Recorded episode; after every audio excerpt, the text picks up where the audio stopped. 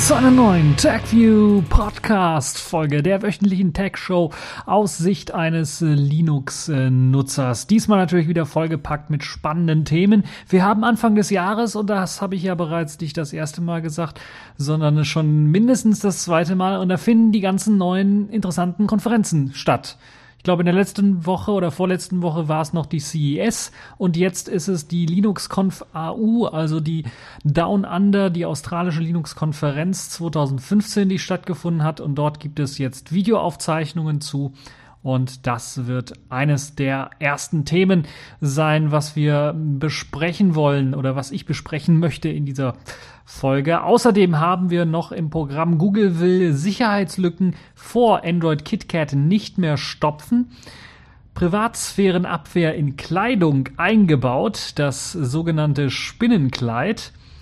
Selbstversuch Top 10 Freeware Apps von download.com installieren. Da geht es eher um Windows und was so Risiken von Download-Seiten angeht. Und äh, ja, die Hölle ist irgendwie zugefroren. Samsung bringt tatsächlich sein allererstes Tizen Smartphone raus, das Z1, und es wird in Indien offiziell bereits schon verkauft. Dann gibt es eine sehr böse Überraschung für einige Steam-Nutzer, die mit Simlinks arbeiten wollen, also ihr Steam verschieben wollen und mit einem Simlink dann irgendwie doch ja, sicher gehen wollen, dass das irgendwie funktioniert. Da gibt es nämlich einen bösen Bug, der die Platte löschen kann. Und dann haben wir noch unsere Kategorien der Woche, Pfeife der Woche, Netzpolitik und Spielzeug der Woche. Fangen wir direkt an mit dem ersten Thema und der Linux Conf AU. Und äh, ja, da freue ich mich auch jedes Mal drauf, weil dort gibt es immer sehr, sehr viele interessante Themen, die dort vorgestellt werden. Jedes Jahr eigentlich zum Anfang des Jahres findet diese Konferenz in Australien statt, also in Down Under. Wir müssen uns ein bisschen was auf die andere Weltkugel dann bewegen. Und äh, ja, dort ticken die Uhren ein wenig anders äh, und dort gibt es dann nicht nur eine Keynote, sondern mehrere Keynotes. Und eine, die ich doch für sehr interessant halte, auch weil der Redner ein sehr, sehr guter ist. Ähm, deshalb habe ich musste eine Keynote einfach rauspicken, weil sonst hätte ich alle Keynotes dort irgendwie reinpacken können. Ist die Keynote von Eben Moglin.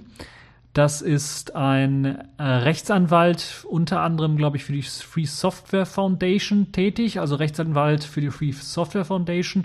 Und äh, die Free Software Foundation, klar, Free Software, äh, die freie Software im Sinne von Richard Stallman quasi ähm, vertretend. Und ja, er ist eben auch ein Verfechter der freien Software und hat dort eine Keynote gehalten. Es ist immer interessant, ihm beim Sprechen oder beim, beim, beim Reden äh, zuzuhören, weil er doch eine Art hat, die äh, den freien Software-Gedanken zu vertreten, der im Kern das gleiche ungefähr aussagt wie das, was Richard Stallman auch aussagt, aber mit anderen Worten. Und ähm, das finde ich dann doch, äh, ist auf jeden Fall ein bisschen ein angenehmerer, ähm, äh, also ein angenehmer, angenehmer Typ, würde ich mal sagen, äh, im Vergleich zu Richard Stallman, der eher wie ein Extremist vorkommt einem oder ja ein doch schon sehr extrem in seinen Ansichten auch, ist Evan Moglen doch eher ein etwas äh, ruhigerer Typ und er ist auch ein sehr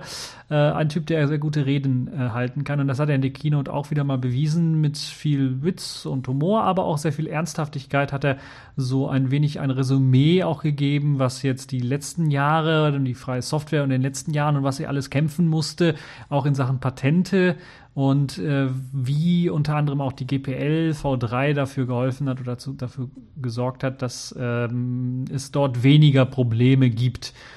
Äh, aber natürlich auch hat er angesprochen die Herausforderungen in der modernen Zeit, unter anderem auch mit dem Überwachungsskandal und den Möglichkeiten, die die freie Softwarewelt daraus schließen muss und die Entwickler vor allen Dingen daraus schließen sollten und äh, den weiteren Herausforderungen, die einem so äh, jetzt in den nächsten Jahren wahrscheinlich dann ähm, vor, der, vor die Nase fallen werden.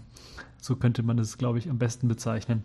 Ja, ein sehr guter Talk, deshalb habe ich das mal gesagt. Natürlich klassische weitere Keynote-Speaker, die ich auch empfehlen kann. Linus Torvalds ist immer sehr lustig anzuhören, was der zu sagen hat, weil der eine ehrliche Haut hat und einfach mal eine Type ist auch einfach so und äh, einfach mal das sagt, wo, wo, wo nachher gerade äh, lustig ist. Und äh, wir kennen alle, ich glaube, das war auch auf einer ähm, australischen Linux, auf, auf der LinuxConf AU vor ein paar Jahren, hat er ja den äh, Mittelfinger zu Nvidia gezeigt. Es hat ja auch was bewirkt. Also das kann ich euch auf jeden Fall auch empfehlen, die Keynote von Linus Torvalds äh, da mal reinzuschauen. Aber ansonsten gab es auch viele, viele weitere sehr interessante, ähm, äh, sehr interessante Vorträge und ich habe mir einige dieser Videos angeschaut, weil nach Australien reisen, na, das war mir ein bisschen zu knapp. Habe ich mir gedacht, schaue ich mir die Videos an, wenn sie jetzt hier veröffentlicht sind. Ich habe noch nicht alle durchgeguckt. Also da gibt es sicherlich hier und da noch das eine und andere Leckerli, was man sich anschauen sollte, was sehr interessant sein könnte. Äh, und natürlich sind vielleicht meine Interessen ganz anders als eure. Deshalb habe ich natürlich auch nochmal einen Link an alle Videos reingepackt. Das ist jetzt ein Link, der geht zu YouTube. Äh, die Videos sollten aber auch alle per HTML5 und WebM abspielbar sein für die Leute, die wirklich auf freie Software Acht geben. Ja, ähm, ich habe mir ein paar Videos rausgesucht oder ein paar Vorträge rausgesucht, die ich sehr, sehr spannend fand. Apropos Video und freie Videos. Dort habe ich mir zum Beispiel den Vortrag über den Dala Videocodec von der XIF Foundation und Mozilla angeschaut und äh, angehört. Der Vortragende selber ist, glaube ich, angestellt bei Mozilla. Ich will nicht lügen.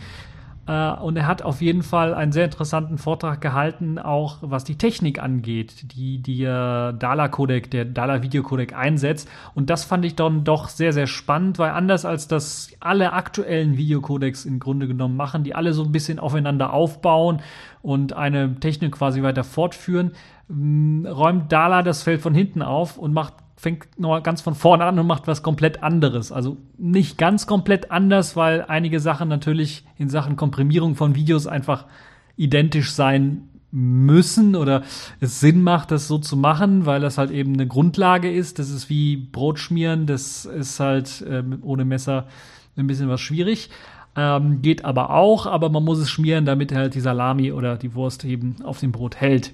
Äh, so könnte man das, glaube ich, gut bezeichnen. Ähm, der Dala Videocodec, sehr spannend, vor allen Dingen, weil es da an die Technik reingeht. Also wenn ihr immer mal wissen wollt ähm, und ein bisschen was mehr Ahnung habt von Videocodecs und Technik, wie Dala das macht und wie Dala vor, vor allen Dingen versucht, dann auch Patenten aus dem Weg zu gehen, ist das ein sicherlich sehr interessantes äh, äh, Video, was ihr euch anschauen könnt zu dem äh, ganzen Projekt, wo dann auch nochmal drauf eingegangen wird, wie die gleichen Leute, die jetzt am Dala-Codec, also zum Teil am Dala-Codec jetzt arbeiten, nicht alle, glaube ich, haben dran gearbeitet, dann aber auch vorher schon an Opus gearbeitet haben, dem Audio-Codec, dem freien, der ja jetzt mittlerweile auch zum WebRTC-Standard geworden ist und äh, ja im Grunde genommen eine ganze Reihe von weiteren Codecs äh, technisch auf technischer Ebene ablösen kann. Das geht von ganz Low-End-Codecs, die für die Sprachkommunikation, ähm, Voice-over-IP oder sowas gedacht sind, bis hin halt eben zu High-End-Codecs, äh, die eher für, für Audioaufnahmen gedacht sind, Musikaufnahmen, MP3 ist so das klassische äh, Ogg Vorbis ähm, und äh, wie sie alle heißen.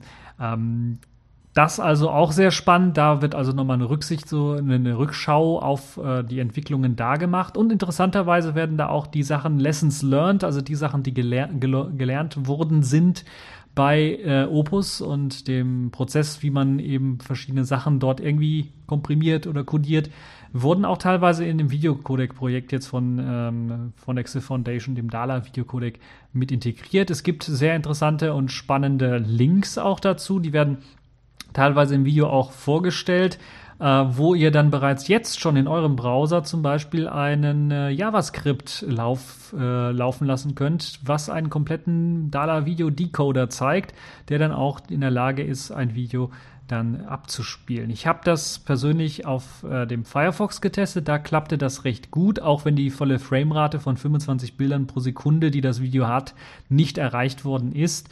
Auf dem Chromium allerdings, das ist jetzt hier glaube ich ein Chromium 37, da lief das Video erstens in viel weniger Frames, aber da waren auch, also da war irgendwie ein Fehler drin. Also da waren das Video nicht äh, in der richtigen Farbe zu sehen, sondern da waren dann komische Streifen teilweise drin und andere grafische Effekte, die da eigentlich gar nicht reingehören. Bei so einem Video. Trotzdem eine sehr interessante Geschichte. Also wer sich über Videocodex informieren möchte, den Vortrag kann ich euch nur wärmstens ans Herz legen. Dauert etwa eine Stunde der Vortrag, der lohnt sich aber richtig. Also wenn man da richtig ein, eintauchen möchte, wie sie bestimmte Sachen machen, ähm, wie sie mit bestimmten Tricks arbeiten oder wie sie versuchen auch ähm, Sachen einfach mal anders zu sehen und anders zu machen, als das aktuelle Codex irgendwie machen. Also dann nochmal auch sich mal die Zeit zu nehmen und zu überlegen, ja, die machen das jetzt so und so und viele andere Codex machen das jetzt auch so und so, benutzen da andere Filter und sowas und so weiter und so fort. Aber setzen wir uns nochmal hin und überlegen wir, wie können wir das auch noch machen? Also wie kann man es anders machen? Wie kann man das nicht nur nach dem Sinn, ja, Hauptsache wir müssen es anders machen, weil wir da irgendwie nicht Patente irgendwie ähm, verletzen wollen, sondern so nach dem Sinn macht es nicht Sinn, irgendwie das technisch auch anders zu lösen. Und da sind sie auf sehr interessante kreative Ideen gestoßen, deshalb kann ich das euch nur wärmstens ans Herz legen. Also für alle die Leute, die sich in Sachen Multimedia ein bisschen was ähm, ja, auskennen oder äh, da Interesse haben. Bleiben wir bei Multimedia und zwar bei dem Vortrag All Your Multimedia Are Belong to Us. Äh, ein schöner Vortrag, äh, ein schöner Vortragstitel, der sich um LibAV bzw. FFmpeg dreht, um das Projekt, was ja, ja jetzt, glaube ich, seit 2000 11, glaube ich, dann LibAV auch heißt, also da aus dem FFmpeg-Projekt hervorgegangen ist.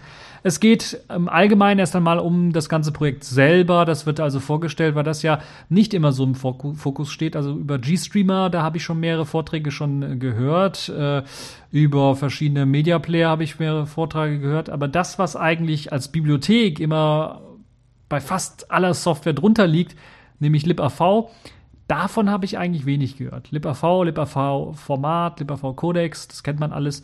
Das sind so Sachen, die nicht nur immer in, in Open Source äh, zu finden sind, sondern teilweise auch in kommerziellen, auch in Shareware oder Freeware Produkten, die ihr bei, bei Mac oder bei Windows runterladen könnt. Äh, werdet ihr dann vielleicht an der einen oder anderen Stelle dann eine DLL oder eine Library entdecken, die dann irgendwie was mit äh, FFmpeg oder LibAV zu tun hat. Deshalb auch wirklich der Titel, ja, doch berechtigt, weil eben LibAV auch das Framework oder FFmpeg das Framework ist, was dann eben auch äh, den ganzen Media Player, VLC, M-Player äh, und wie sie alle heißen, dann auch wirklich äh, ermöglicht, dann verschiedene Codecs, äh, verschiedene Videos Videocodecs und Audiocodecs zu verarbeiten, zu dekodieren und eventuell sogar auch zu encodieren. Sehr interessanter, spannender Vortrag, ähm, auch was die Geschichte angeht von FFmpeg. Äh, und ähm, ja, das äh, kann ich euch auch nur dann äh, wärmstens ans Herz legen. Äh, sehr spannend fand ich bei dem Vortrag, oder das Witzigste im ganzen Vortrag war, glaube ich, ähm, dass das Entwicklungsmodell als Tr Troll Driving äh, Development Model bezeichnet äh, worden ist. Also Troll Driving oder Troll Motivated Development Model, irgendwie so war das. Also von Trollen quasi motiviertes Entwicklungsmodell äh, darstellt. Das fand ich recht witzig, äh, recht gut gemacht, mh, mm, weil halt eben Trolle im Grunde genommen, die sagen, hier, guck mal, ich habe ein Produkt, Produkt XYZ-Encoder, der funktioniert zehnmal schneller als euer. Äh, und wenn man das oft genug macht und die Leute, die Entwickler darauf irgendwie anstößt, dann machen sie vielleicht auch was am Code und ändern was. Ähm, sehr spannender Vortrag, auch wenn man in die FFmpeg-Welt eintauchen möchte. Bleiben wir dabei und äh, wenden wir uns dem VLC zu, dem Videolan-Client. Da gibt's auch einen Vortrag zu, oder sogar zwei Vorträge. Einmal einen Vortrag allgemein zum Videolan-Client, zum VLC, auch zur Geschichte von VLC. Sehr spannend für die Leute, die nochmal Revue passieren lassen wollen, wie VLC jetzt auf die Beine gekommen ist und was äh, es für Entwicklungen durchgemacht hat, auch in, von der Oberfläche her und was noch geplant ist, was äh, alles äh, passieren soll in der Zukunft.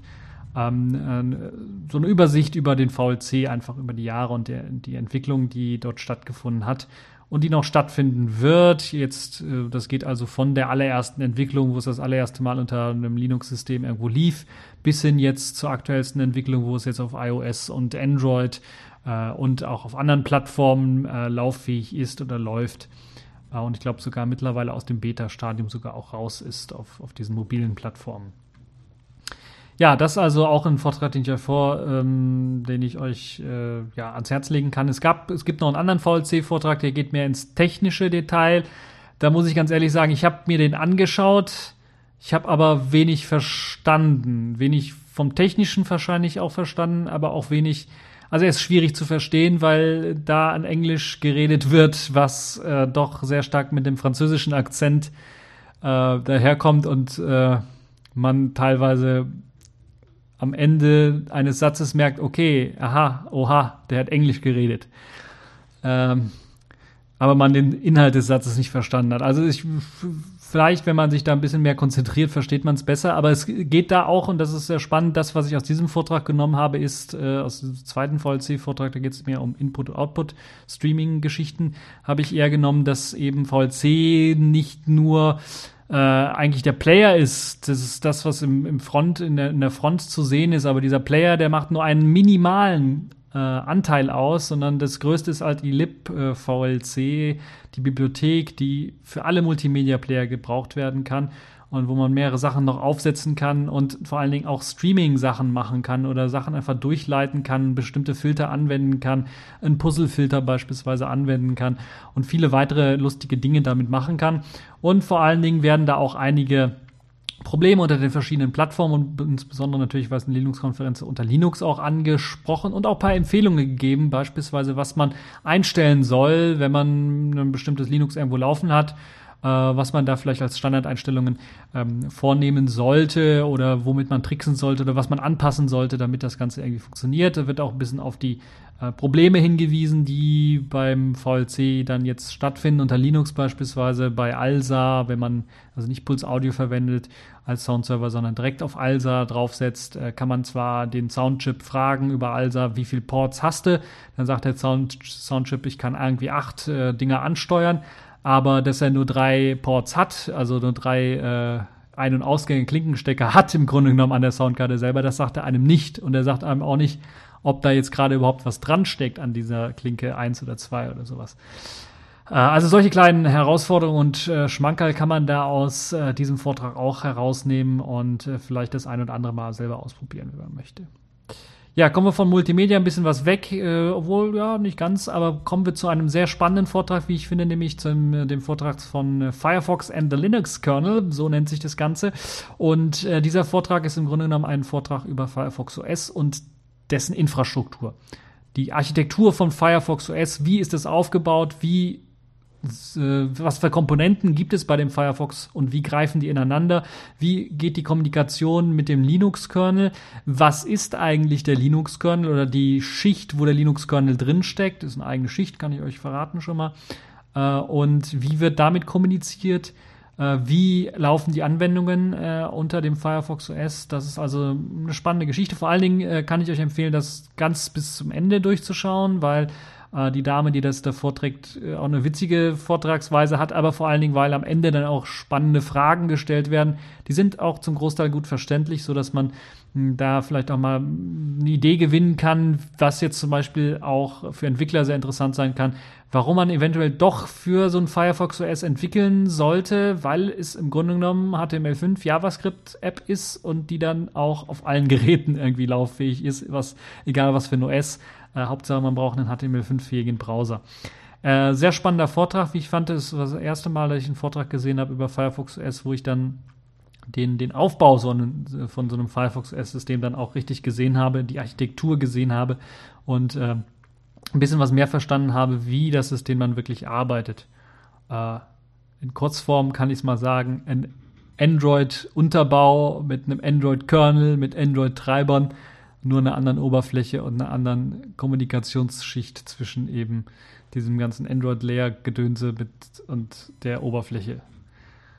Naja, ihr könnt es euch selber anschauen und euch äh, da eine Meinung darüber bilden. Ähm, äh, ich fand es recht aufschlussreich. Ja, und dann gab es einen spannenden Vortrag von einem Google-Mitarbeiter, ähm, der sich die Frage gestellt hat, why you co should consider BTRFS, also ButterFS, warum man das benutzen sollte. Äh, und oder warum man, nicht warum man es benutzen sollte, warum man es sich mal anschauen sollte und eventuell mal ja mit dem Gedanken spielen, das auch mal aufzusetzen und in diesem Jahr wenigstens mal auszuprobieren. Da ist also ähm, sehr viel an Infos, äh, gibt es dort Infomaterial von jemandem, der Butterfest schon etwas länger auch einsetzt, auch produktiv einsetzt. Bei Google selber wird es auch teilweise eingesetzt, aber vor allen Dingen die persönliche Erfahrung äh, des, des Vortragenden sind da sehr interessant weil er vor allen Dingen dann auch Tipps gibt, worauf man achten sollte. Also beispielsweise nicht immer den aktuellsten Kernel nehmen, äh, den Linux-Kernel nehmen, weil da kann es sein, dass das nicht immer so stabil ist, sondern immer vielleicht mal ein oder zwei Releases äh, einen früheren Kernel nehmen, also 3.14, 3.16, 3, ab 3.16, 3 und 3.14 X sind so die, die er so präferiert momentan, wo er sagen würde, okay, das sind so die besseren Dinge. Was kann man machen, wenn ein ButterFS-System irgendwie geschrottet wird? Auch sehr spannend, weil natürlich gerade, wenn man das mal produktiv einsetzt, irgendwie, das sicherlich auch äh, ähm, irgendwie, ja, dann durchaus gelöst werden soll. Äh, werden auch natürlich ein paar technologische oder Features angesprochen bei ButterFs, die einfach Sinn machen, die einfach sowas verhindern sollen, dass da was kaputt geht. Aber es werden auch Tipps gegeben, was man zum Beispiel zur Wartung von ButterFS machen sollte äh, sollte, die Betonung liegt auf sollte, weil man da wirklich nicht so wie bei einem X4 oder X3 oder sowas einfach mal sagen, ja, lass mal laufen, einmal installiert, dann war es das, sondern man sollte vielleicht da mal ein paar Wartungsarbeiten machen, den Scrap durchlaufen lassen beispielsweise äh, und äh, um mal zu testen, ob wirklich alles konsistent ist auf dem Dateisystem. Äh, oder was man machen kann, wenn es eben voll läuft, das Dateisystem. Also wenn man verschiedene, weil man ja die Möglichkeit hat, mit Subvolumes und mit Snapshots zu arbeiten, äh, und verschiedene weitere Tricks äh, dann zu benutzen, um bestimmte Dinge und Szenarien aufzubauen. Was man da machen sollte, wenn man beispielsweise dann, einen, wenn die Festplatte voll läuft und man hat mehrere Snapshots oder was, dann löscht man einen Snapshot und die Festplatte wird nicht sofort leer. Was kann man da machen, um die Sache zu beschleunigen? Aber was kann man auch machen? Äh, und so äh, Tipps und Tricks, was, was man machen kann, wenn man ein Backup ziehen möchte, wenn man ein RAID-System aufbauen möchte. Jetzt nicht RAID 5 oder 6, das würde auch gehen mit ButterFS, aber ist noch sehr instabil, äh, sondern wie man es mit 1 und äh, 0 machen kann, beispielsweise mit, im ButterFS selber. Aber auch RAID 5 und 6 werden angesprochen, wie man es äh, dann mit einer Verschlüsselung, dann die Encrypt, dann auch äh, aufsetzen kann. Also sehr spannende, interessante äh, Tipps und Tricks werden dort gegeben, kann ich euch auch nur ans Herz äh, legen. Ich habe was gelernt dadurch. Man sollte beispielsweise bei ButterFS, wenn man das einsetzt, auch Snapshots äh, häufig einsetzt, Noah Time, also die Option Noah Time setzen als FS-Stub-Option für ButterFS, weil äh, das dann äh, anders als Relatime, was ja relative Zeit heißt, ähm, dann eigentlich nur einmal in, in, am Tag da irgendwie was schreiben sollte oder prüfen sollte. Ähm, im Vergleich zu Artime, was eigentlich jede Stunde irgendwie oder jede, jedes Mal, wenn was geschrieben wird, jede Minute irgendwie was äh, ähm, äh, überprüft. Sollte man also nur Time setzen bei ButterFS, das macht ordentlich viel Sinn. Äh, und äh, ja, sehr interessante Sachen werden dort gezeigt mit CPA, äh, mit CP also mit einem normalen Copy-Befehl, wie man da beispielsweise dann auch äh, ähm, einen Deduplication quasi äh, in Anführungszeichen machen kann, so dass halt eben nur Sachen kopiert werden, die wirklich neuer sind.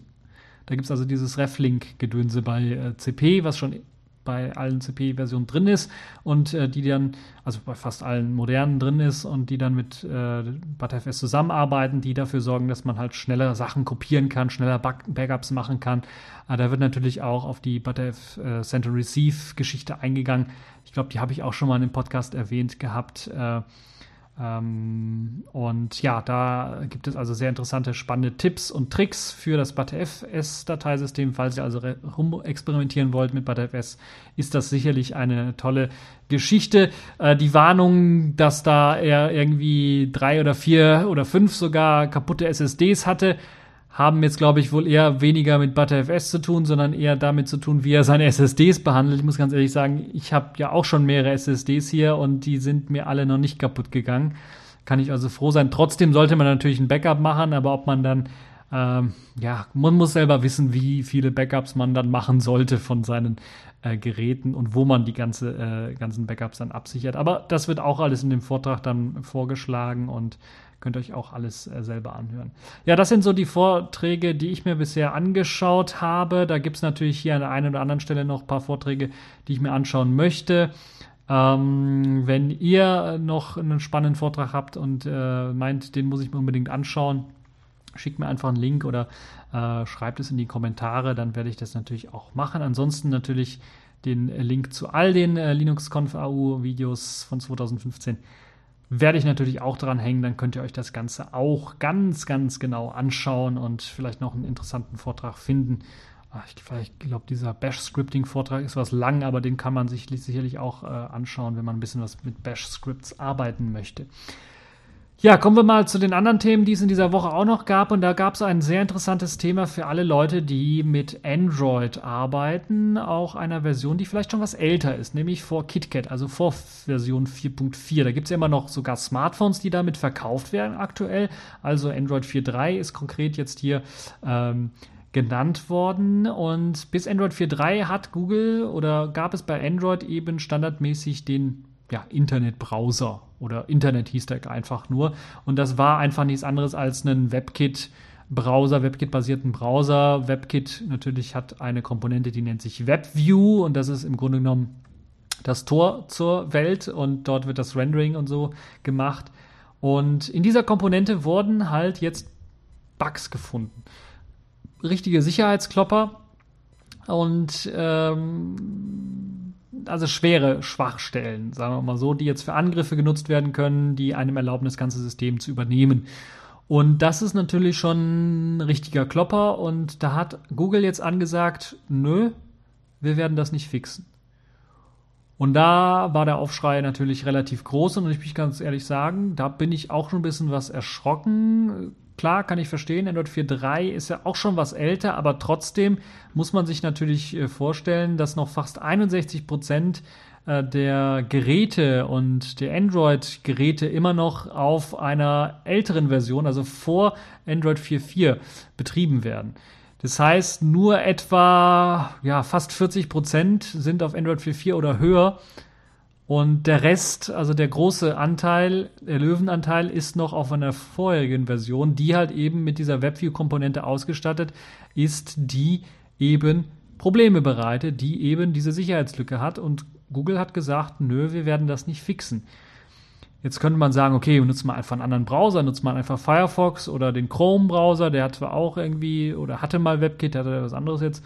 Äh, Blink hat er jetzt als Engine, aber benutzt halt einen anderen Browser. Ja, das so einfach ist das Ganze nicht, denn WebKit oder die WebView-Komponente, deshalb heißt es auch so, ist natürlich fester Bestandteil des Android-Systems, der Android-API.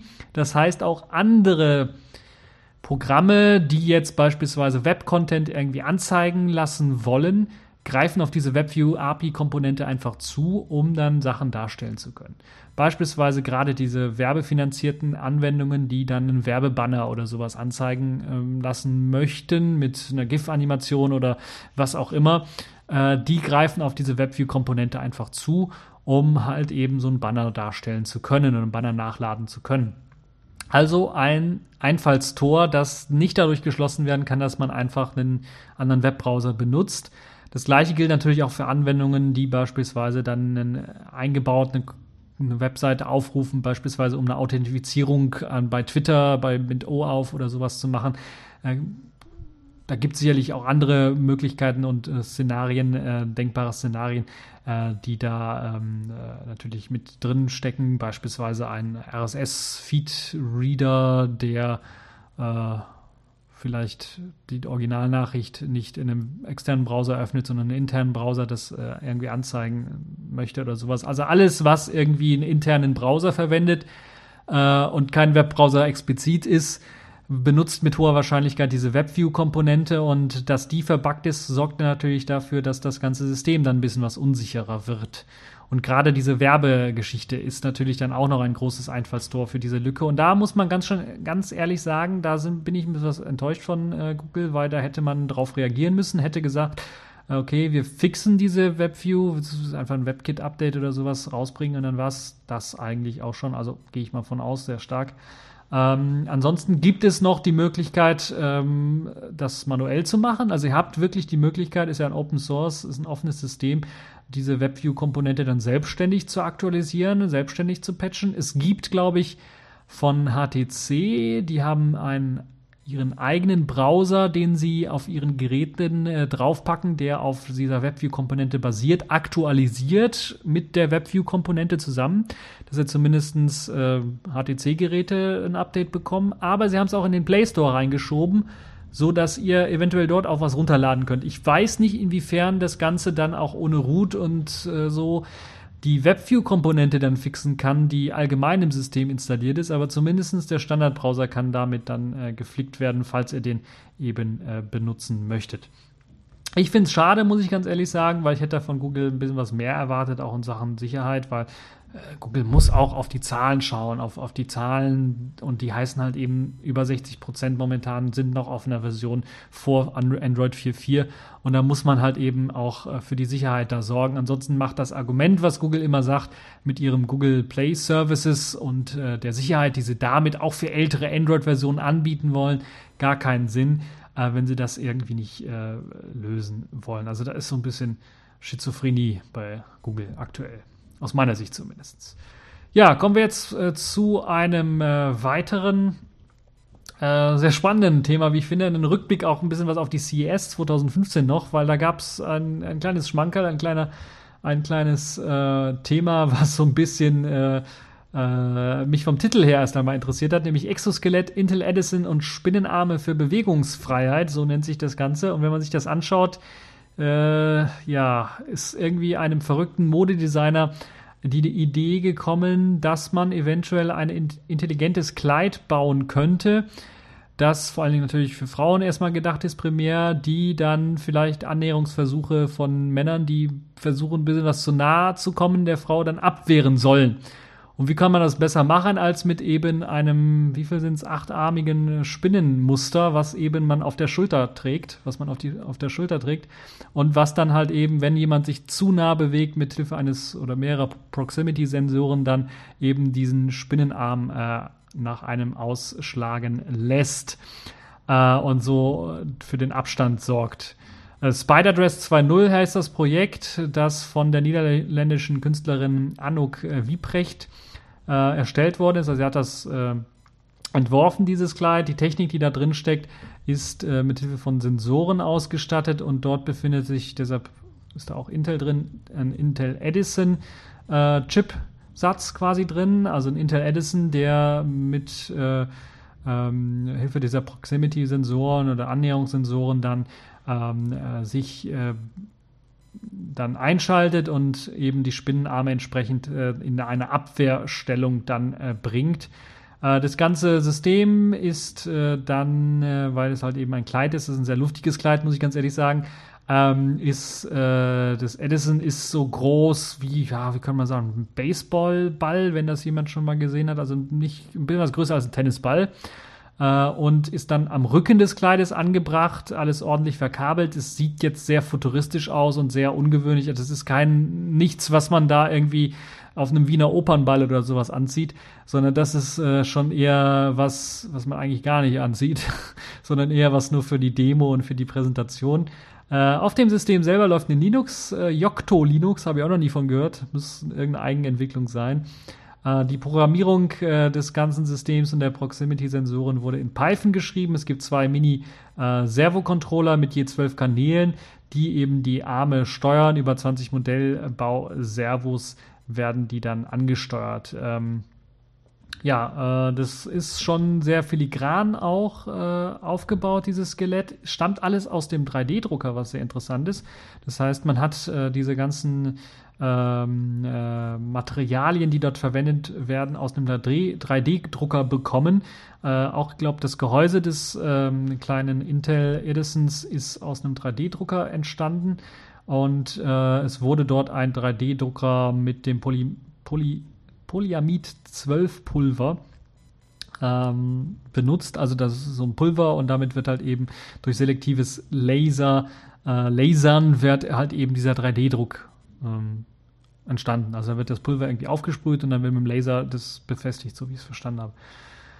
Ja, ähm, es gab auch schon 2013 so ein Kleid und das ist jetzt die Weiterentwicklung dieses ganzen Kleides und äh, ja, ihr könnt euch das Video einfach selber anschauen, dann werdet ihr sehen, wie das Ganze dann aussieht. Es ist natürlich nichts für den Alltag, wie gesagt, aber eine nette Spielerei.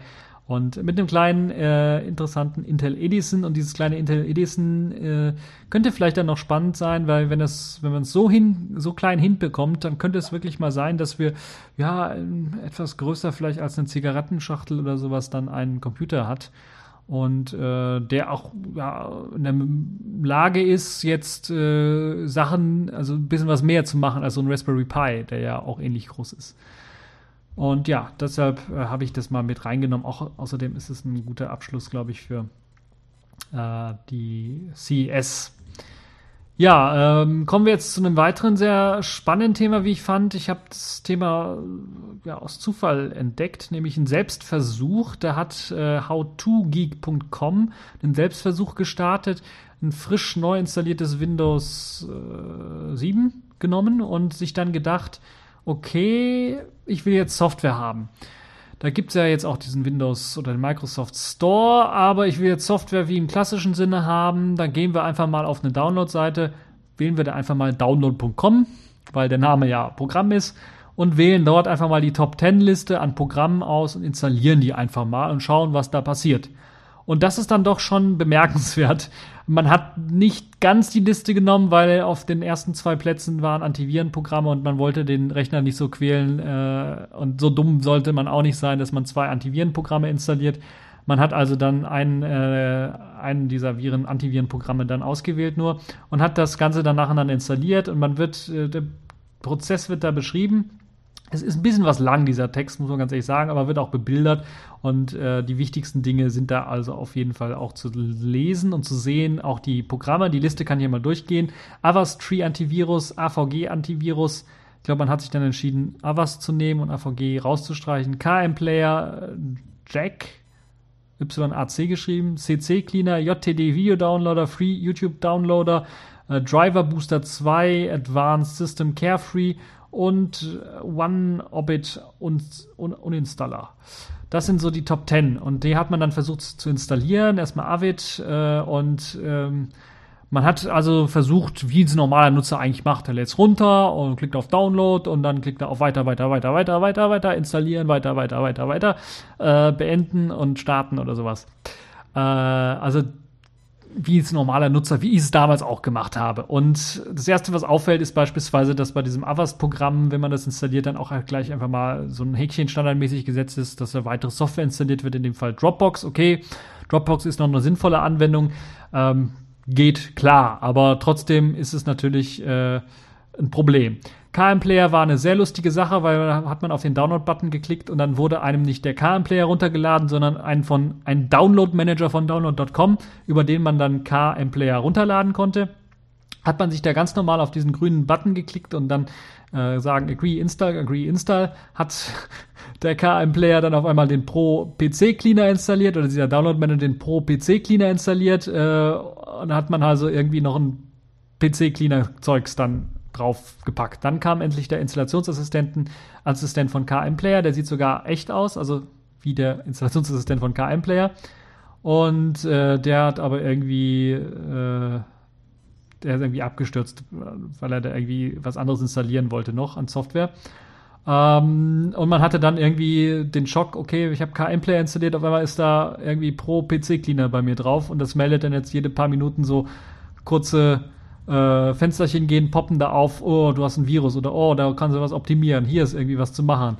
Und man hat gerade erst frisch die VirtualBox mit Windows 7 aufgesetzt. Und äh, ja, ist schon interessant, dass dann äh, nach der ersten Installation auf einmal so über 20 Fehler in der Common ActiveX äh, Datenbank dann zu finden sind oder äh, 751 Junk-Files zu finden sind oder uh, User-Related Errors 14 zu finden sind oder System-Related Errors schon 4 zu finden sind.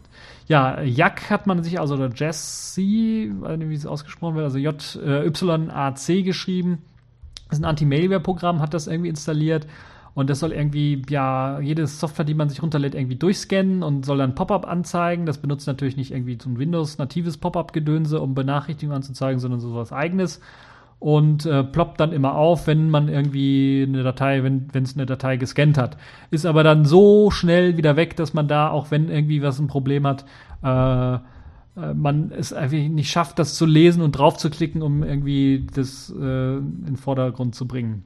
Hat dann noch ein paar andere Software installiert, CC Cleaner installiert, dann gab es da irgendwie eine Fehlermeldung vom Avast, was irgendwie erkannt hat beim, nee, beim JTD Downloader App, hat es irgendwie erkannt, ist ein Virus drin, äh, ja, also, und so Sachen und so weiter und so fort. Also im Grunde genommen ist es ein riesengroßes Chaos und manchmal glaubt man einfach nicht, was man alles drauf installiert bekommt, wenn man irgendwie ein Programm installiert und man möchte ein Programm installieren, man klickt auf weiter, weiter, weiter installieren und hat aber immer drei, vier andere weitere Programme installiert, die man eigentlich gar nicht drauf haben wollte. Also Crapware ist halt eben immer mit dabei, weil die ganzen Software-Dinger gebundelt werden und mit ja voreingestellten äh, Dingern einfach äh, auf Häkchen ausgewählt sind und wenn man da auf weiterklickt, dann hat man einfach sich irgendwie 10 Tubals oder sowas installiert äh, im Internet Explorer oder was weiß ich oder noch schlimmer im, im, Thunderbird oder sowas und dann nerven die Teile einen auch immer mit Pop-ups und so weiter und so fort. Äh, teilweise sogar Viren oder ganz deutlich, die richten sogar Proxy-Server ein, teilweise die Programme, um dann irgendwie den ganzen Internet-Traffic umzuleiten. Also das ist unglaublich, was da alles mit gemacht wird. Trojaner werden damit ausgeliefert. Und Download.com rühmt sich ja eigentlich damit, dass sie eigentlich keine Malware oder Trojaner oder Viren daraus äh, hauen wollen aus ihrem Download-Portal. Ich kann euch am Ende des Tages nur sagen, und das zeigt auch das, der Screenshot hier am Ende, man wollte 10 Programme installieren, hat dann irgendwie 50 bekommen oder so dass äh, man, äh, wenn man Software installieren möchte unter Windows, äh, man tunlichst dann doch diesen Store benutzen sollte.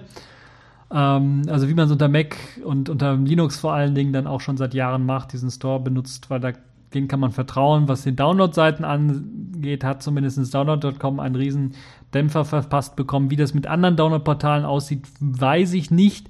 Ich das Einzige, was ich weiß, was ich empfehlen kann, und das, da mache ich jetzt auch ein bisschen Werbung, äh, ich weiß, aber ich kriege kein Geld dafür, ist äh, das Heise Softwareverzeichnis. Ähm, das ist wirklich ordentlich. Also da gibt es so einen Crap nicht. Also gibt es zumindest keine Malware, die ausgeliefert wird. Da gibt es natürlich immer diese Bundled-Gedönse, die sind auch teilweise von den Herstellern, die die Sachen dort hochladen, äh, gemacht und äh, da kann man sich also nicht stark wehren, wenn da einer irgendwie Geld dafür kriegt, dass standardmäßig das Häkchen auf Dropbox mit installieren gestellt ist, dann macht er das natürlich. Und äh, ja, so ist halt die Geschichte, so läuft die Geschichte. Und ich bin ehrlich gesagt froh, dass ich nicht mehr auf der Microsoft Windows-Plattform bin. Und vor allen Dingen, dass ich niemanden supporten muss, der das ist, weil äh, wenn ich mir das vorstelle, ein normaler Benutzer, der einfach jetzt mal so sein Windows installiert hat oder neu installiert hat und Programme runterladen möchte und installieren möchte, der muss ja überall im Installer schauen. Erstmal muss er, am besten wäre natürlich immer vom Hersteller direkt runterladen. Am besten immer Open Source Tools vom Hersteller direkt runter, also von den Programmierern direkt äh, runterladen. Noch besser Quellcode und selber kompilieren, aber in dem Fall sind die Installer meistens Crapware free und dann kann man das Ganze sich einfach installieren. Äh, wenn man es bei Download-Portalen macht, dann kann es sein, dass den eigenen Download-Manager einem unterjubeln möchten. Der installiert einem noch irgendwie Schrott drauf oder äh, so. Und dann gibt es noch so Bundles, die dann eben Werbung drauf packen und Malware und Zeugs.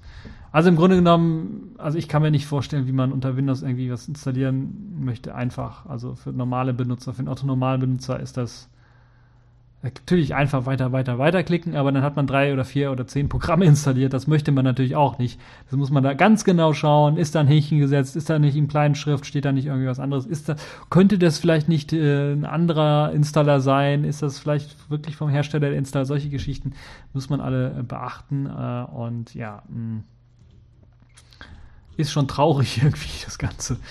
Also, wenn ihr Windows-Nutzer seid und mir berichten wollt, wie ihr das macht mit dem Runterladen von Programmen, äh, von neuen Programmen, natürlich die Leute, die da schon langjährige Erfahrung haben, die sehen sofort, ah, Crapware oder hier, dieses Häkchen, dieses Häkchen muss ich wegklicken, damit ich das installieren kann, ohne Probleme zu haben. Aber es ist, es kommt mir so vor wie die Pest, weil wenn wir mir vorstellen, ich habe, ich glaube, kein einziges Programm, was wir versucht haben, hier zu installieren, kam nicht irgendwie gebundelt mit irgendeinem anderen Schrott daher und hat dann irgendwas anderes noch drauf installiert und draufgepackt, standardmäßig. Und das ist schon wirklich traurig. Das ist wirklich traurig. Schlimmer ist natürlich die ganze Malware und die ganze Malware und die ganze Schrott, der da auch noch dabei war. Nun ja. Äh, wenn ihr also Windows-Nutzer seid und einen Tipp habt, wie das Ganze denn, wie man es am besten machen kann oder am besten lösen kann, dann äh, ab in die Kommentare. Das würde ich sehr gerne lesen, weil ich sehe da momentan schwarz für Windows. Apropos schwarz, wo ich lange Zeit auch schwarz gesehen habe, weil einfach nichts rausgekommen ist, ist Samsung und das Tizen-System. Da gab es mal irgendwie CVs und wir haben ja auch berichtet davon, oder ich habe davon berichtet, dass, oder auf der CS wurde berichtet, dass äh, Samsung jetzt wunderbar Tizen in jedes TV-Gerät einbauen möchte. Aber von Tizens Smartphone, was letztes Jahr auch mehrmals angekündigt worden ist, hat man nichts gesehen, lange Zeit lang. Jetzt ist es tatsächlich rausgekommen, das Samsung Z1 allerdings, also nicht das Samsung Z, was ja noch Spitzenklasse-Hardware damals zumindest war, ist das Samsung Z1 das genaue Gegenteil davon. Das ist äh, eher ein System, was sich mit Firefox OS möcht messen möchte, also im sehr untersten Einstiegssegment von Smartphones messen möchte. Äh, deshalb ist auch der Preis auch nicht besonders hoch. Aber das Z1 kommt eben von Samsung und das ist das Besondere. Samsung war bisher in diesem Bereich nicht drinnen, in diesem Preissegment auch nicht drin und hat jetzt äh, das erste Smartphone mit eben Tizen OS vorgestellt. Es ist schon, muss man sagen, besser als die Crapware, die ich auch vor mir liegen habe. Hier das allererste Firefox OS Phone oder die allerersten Firefox OS Phones, die wirklich ähm, zum Wegwerfen waren. Da war jedes Feature Phone teilweise besser, weil es äh, eben den, den, das, äh, den, die Telefon-App nicht gekillt hat, wenn ich da den Browser aufgemacht habe oder irgendeine Musik abgespielt habe. Ähm,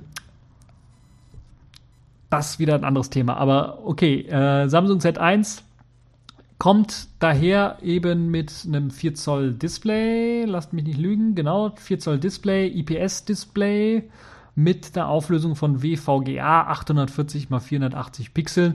Okay, das ist nicht großartig, aber es ist auch nicht, äh, ich sag mal so, ich habe ein 4 Zoll Gerät gehabt lange Zeit mit der Auflösung, das war mein Nokia N9. Das war zur damaligen Zeit, hat keinen Augenkrebs verursacht. Äh, lag vielleicht auch daran AMOLED und stärkerer, stärkerer Kontrast und ein bisschen Farbverfälschung natürlich auch.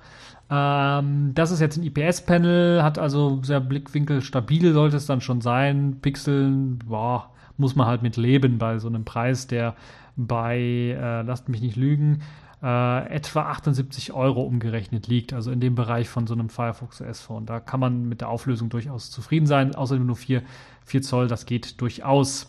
Äh, ist, werkelt ein Dual-Core-Prozessor, nicht näher benannt, also man weiß nicht ganz genau, was für ein Dual-Core-Prozessor könnte ein Qualcomm Snapdragon irgendwas sein.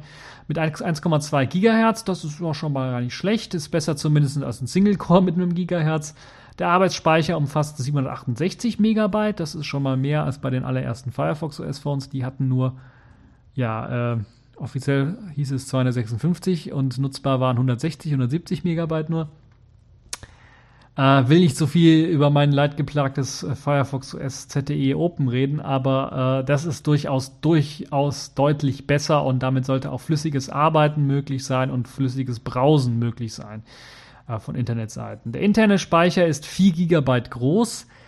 Da kommt es natürlich darauf an, wie groß jetzt das System ist. Wenn es 1 GB etwa abfrisst, dann haben wir noch 3 GB übrig, ist ein bisschen was wenig. Aber na gut, die Samsung-Leute haben wenigstens eine Micro-SD-Karten-Erweiterung mit eingebaut, sodass ihr die Möglichkeit habt, da mit einer Micro-SD-Karte aufzurüsten. Das ist äh, durchaus sinnvoll.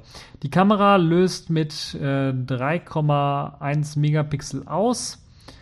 Ist nicht groß, nicht wunderbar, aber hat zumindest einen Blitz äh, mit an Bord. Das geht also. Ich weiß gar nicht, ob es eine Autofokuskamera ist. Steht in dem Artikel leider nicht drin. Äh, muss man bei dem Preis vielleicht nicht ungefähr vermuten, aber ja, 3 Megapixel, das ist äh, für, das, für das Preissegment äh, in Ordnung, sagen wir mal. Es reicht, um Schnappschüsse zu machen, wenn irgendwie mal was los ist oder sowas und ihr einen Schnappschuss machen müsst, äh, ist das also als Notfallkamera durchaus äh, möglich. Äh, die frontseitige Kamera, es gibt eine frontseitige Kamera, die erzeugt Bilder in VGA-Qualität, sollte also auch dafür, für so ein, ja, für ein Selfie vielleicht, hat man ja mittlerweile sogar 5 Megapixel teilweise auf den High-End-Smartphones, sollte vielleicht dann doch eher, ja, vielleicht für eine Videokonferenz oder für sowas, da reicht das vielleicht gerade mal aus, wenn man das auf dem Handy sowieso nur macht äh, muss das nicht immer die beste Qualität haben. Äh, Skypen oder sowas, das äh, sollte schon gehen. Ist okay. Das Gerät selber ist 120,4 mal 63,2 mal 9,7 Millimeter groß. Das ist äh, in Ordnung, würde ich, würd ich sagen, für, für, für, den Preis auch. Es ist äh, einem äh, ähm, Gehäuse untergebracht, das nicht zu billig aussieht. Das ist natürlich Plastik, aber es ist, hat zumindest bei der Variante, der weißen Variante, so einen etwas so Chromrahmen und wirkt natürlich wie so ein solides Samsung, was man äh, kennt.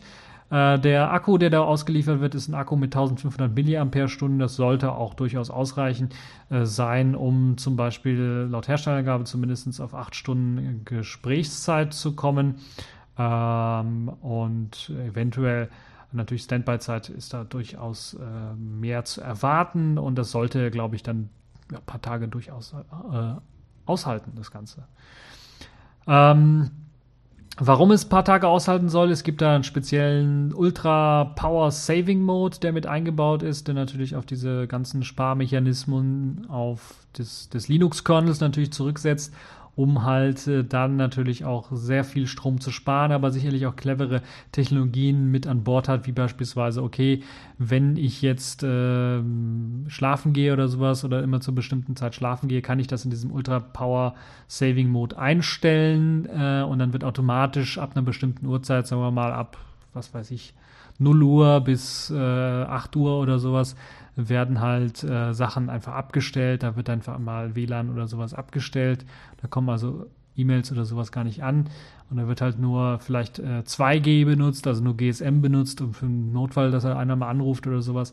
Und da muss halt nicht LTE oder äh, LTE gibt es glaube ich gar nicht drin, sondern nur 3G. Da muss also 3G gar nicht laufen das also solche, solche Geschichten, die da mit äh, eingebaut sind, wahrscheinlich mit hoher Wahrscheinlichkeit. Das Gerät unterstützt zwei SIM-Karten, das heißt, ihr habt die Möglichkeit, dort eben äh, Dual-SIM zu verwenden, also zwei SIM-Karten, Business, einmal privat zum Beispiel, und äh, dann ganz einfach dann äh, damit äh, verschiedene Anrufe auf verschiedenen SIM-Karten durchzuführen. Als Betriebssystem kommt dann die Tizen Version 2.3 zum Einsatz die auch, und das ist das Interessante, mit einem Android-Kompatibilitätslayer ausgestattet wird. Anders als das Z, Samsung Z, das ein High-End-Smartphone war, das man auch gesehen hat letztes Jahr schon. Äh, das, ja, eine Oberfläche sieht halt aus wie ein Android. Äh, das hat sich hier jetzt auch nicht geändert bei dieser Tizen äh, 2.3er Version. Das sieht halt aus wie ein Android ähm, von der Oberfläche her, wie ein angepasstes Android oder so. Äh, aber dass der Android-Kompatibilitätslayer ausgeliefert wird, ist interessant, weil es, den gab es vorher nicht und der ist auch voll integriert im Store. Das heißt, äh, äh, der, äh, noch eine Sache, der Application Compatibility Layer ACL kommt von Open Mobile, also nicht von Myriad. Das sind die, die für das Jolla oder für das Selfish OS den Android-Kompatibilitätslayer machen. Die sind es nicht, sondern das ist Open Mobile. Open Mobile äh, ist auch bekannt dafür, sie haben, oder zumindest lizenziert oder selber gemacht, ich weiß es nicht, für WebOS-Geräte den Android-Kompatibilitätslayer gemacht. Der war eher crap als richtig nützlich, weil der nur Android 2.3 oder sowas unterstützt hat, bis 2.3 unterstützt hat. Und das lief alles äh, ultra langsam. Ich weiß nicht, ob es an ihrer Implementierung lag oder an dem Touchpad, HP Touchpad selber, das ich auch immer noch sehr gerne benutze übrigens ähm, zum Surfen äh, der war das mit, also schlecht integriert. Hier ist es, denke ich, durchaus besser integriert worden. Ist es zumindest im Store mit integriert. Das heißt, wenn ihr in den Tizen Store reingeht, könnt ihr euch zum Beispiel ähm, äh, Skype einfach runterladen. Ihr, klickt es an, es lädt runter und wenn ihr dann Skype ausführen möchtet, sagt es, ah, dafür brauche ich den Kompati ACL, Kompatibilitätslayer und dann klickst du auf OK, den muss ich nachinstallieren, dann geht er in den Tizen Store rein und dann wird dieses ACL runtergeladen und installiert. Und dann habe ich die Möglichkeit auch eben äh, diese Android-App äh, wie Skype dann nativ auf dem Samsung Z1 dann zu emulieren. Oder zu simulieren ist es wohl eher, weil es, äh, glaube ich, hoffentlich keine Emulation ist bei dieser Hardware, wäre das etwas stark äh, unterpowered, glaube ich, die Hardware für, für eine Emulation. Das ist eher eine Simulation, so hoffe ich zumindest. Aber das ist vielleicht das Spannende für den einen oder anderen, der sich vielleicht sowas importieren lassen möchte aus Indien äh, oder darauf wartet, dann irgendwann mal bei eBay vielleicht Angebote abzugreifen. Oder vielleicht kommt es auch nach Europa. kann, glaube ich, eher nicht, weil Dual-SIM hier in Europa eher selten zum Einsatz kommt und man das äh, sich eher bei Drittherstellern, bei Kleinherstellern nur besorgen kann. Ähm, ich bin eher der Meinung, dass vielleicht Samsung dann doch so ein Mittelklasse-Modell rausbringt hier nach Europa mit Tizen, aber sonst doch eher erst einmal ausprobieren möchte und schnuppern möchte, wie kommt das Ganze in Indien an. Ja, äh, ansonsten gibt es natürlich weitere Software-Gimmicks und äh, interessante Oberflächen. Es gibt ein paar Bilder, sieben Stück in dem Artikel, den ich euch angehangen habe. Das ist der Artikel von Giga. Dort seht ihr das Smartphone selber. Es gibt es in verschiedenen Farben, rot, weiß und schwarz. Und ja, es wirkt nicht so billig wie jetzt so ein äh, wie jetzt so ein äh, Firefox OS äh, Smartphone, sondern es wirkt doch schon ein bisschen was edler. Äh, dort werden nochmal die, die Daten einem angesagt, was also äh, da die Dicke angeht, was die Konnektivität angeht, äh, dass zum Beispiel Bluetooth 4.1 mit an Bord ist, was vielleicht auch dem einen oder anderen was Besonderes ist, weil das bei anderen Geräten nicht so ist, äh, was für Netze dort unterstützt werden im, im GSM und, und, und im HSDPA-Bereich. das könnt ihr euch alles anschauen und natürlich ein paar Bilder dazu noch, wie das ganze Gerät in voller Pracht aussieht in verschiedenen Farben. Äh, und ach, ich sehe sogar, das rote hat sogar einen goldenen Rahmen oder einen goldgefärbten Rahmen.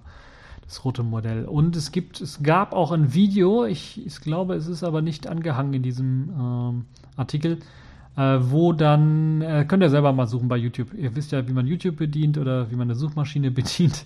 Äh, da gibt es halt eben auch Videos, mittlerweile Hands-on-Videos en masse äh, mit dem Samsung Z1, wo ihr dann auch die Oberfläche des Systems äh, ein bisschen was besser seht und dann werdet ihr ganz sehen, ganz deutlich sehen, das ist eine Kopie von Android, äh, fast eins zu eins und ähm, ja, hat aber den Vorteil, dieses Samsung Z1 oder das Tizen äh, 2.3 vielleicht noch für Entwickler interessant. Neben HTML 5 Apps, wie bei Firefox OS, laufen auch native Apps, die können ähm, programmiert sein in der EFL-Bibliothek, der Enlightenment Foundation Library, also das, was man auch für den E19 oder E18 oder E17 verwendet als äh, unter Linux unter, unter Desktop-Oberflächen. Also EFL kann da verwendet werden, aber auch Qt 5 kann verwendet werden, um zu programmieren. Und es gibt, glaube ich, noch eine andere Bibliotheken. Und es läuft in wirklich ein richtiges GNU slash Linux, äh, GNU slash Linux Distro auf dem äh, Gerät. Äh, wenn es das ungefähr so gleich ist wie auf den, auf den Smartwatches mit Tizen, habt ihr da einen ganz normalen X-Server auch laufen aber na gut, auf der Smartwatch, da war sogar Rootzugang direkt dabei. Da musstet ihr also nicht irgendwie großartig was machen.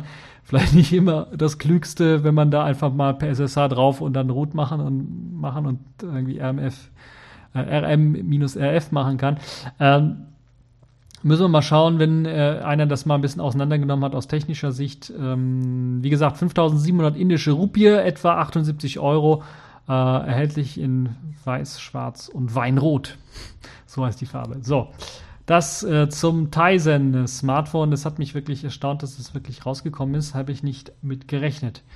Kommen wir jetzt zu etwas, äh, was die Linux-Nutzer ein bisschen was aufgeschreckt hat. In der letzten Woche gab es nämlich mehr Reports, äh, dass jemand zum Beispiel, oder hat das sehr ruhig beschrieben, wie ich finde, beim Verschieben seines äh, im Home-Verzeichnis abgelegten Steam-Verzeichnisses, wo Steam also seine ganzen Daten und Dinge ablegt, also seine Spiele und Programme ablegt, äh, das lief einfach mal voll. Hat er gesagt, okay, ich habe eine zweite Platte, simlinke ich das Ganze einfach. Ist ja ein bekannter Trick. Dann hat man die gleiche Location, also das Steam muss ich nicht umprogrammieren oder reinhacken, dass jetzt irgendwie der Ordner woanders ist, sondern ich äh, kopiere einfach alle Daten rüber auf die andere Festplatte und simlinke den Ordner oder das Verzeichnis. Das hat dazu ges dafür gesorgt, dass auf einmal Steam angefangen hat, seine Festplatte zu löschen. Also ein rm-rf slash gemacht hat. Und das ist schon super GAU, würde ich sagen. Also wenn das bei mir passiert wäre, hätte ich gedacht, ich flippe aus. Äh, hat sich herausgestellt, das ist tatsächlich ein Bug in Steam. Und es ist in Steam, es gibt wirklich in der Zeile 468 des Steam-Skriptes, was Steam benutzt natürlich auch Bash-Scripts, wie es professionelle Nutzer natürlich machen, aber nicht so ganz professionell prüft es, ob diese Verzeichnisse wirklich existieren. In dem Fall benutzt es halt irgendwie ein rm-rf. Das ist schon böse genug, dass das verwendet wird in Zeile 468. Schlimmer ist, dass das verwendet wird mit einem, mit einer Variable als äh, Verzeichnis und einem Slash drinnen. Auch noch. Das ist noch schlimmer, weil das sorgt dafür, dass selbst wenn die Variable nicht existieren würde, was es ja in dem Fall ist, oder die nicht richtig aufgelöst wäre, einfach nur noch ein Slash da stehen bleibt, weil die Variable selber leer ist beispielsweise. Uh, und das wirkt natürlich dann zu einem rm-rf slash. Und das bedeutet nichts anderes für die Leute, die jetzt von der Windows-Welt kommen und keine Ahnung haben, was das bedeutet. lösche alles unter dem Slash. Und Slash ist das Root-Verzeichnis, das heißt, lösche die ganze Festplatte. Da Steam gewöhnlich ja nur als Benutzer ausgeführt wird und der Benutzer ja auf dem Root-Verzeichnis nur wenige Rechte hat, also sein eigenes Home-Verzeichnis, da hat man Rechte zu, wird bei einem rm-rf slash natürlich dann nur das gelöscht, wo auch der Benutzer Zugriff drauf hat. Also man kann das ganze System nicht komplett löschen, aber man kann alle seine eigenen Dateien unter slash home, weil das ja auch unter dem slash Verzeichnis steckt, äh, seine eigenen Benutzer-Dinger alle komplett löschen. Und das ist natürlich ganz, ganz böse, weil da natürlich meistens die persönlichen Daten rumliegen und nicht irgendwie in anderen obskuren Verzeichnissen.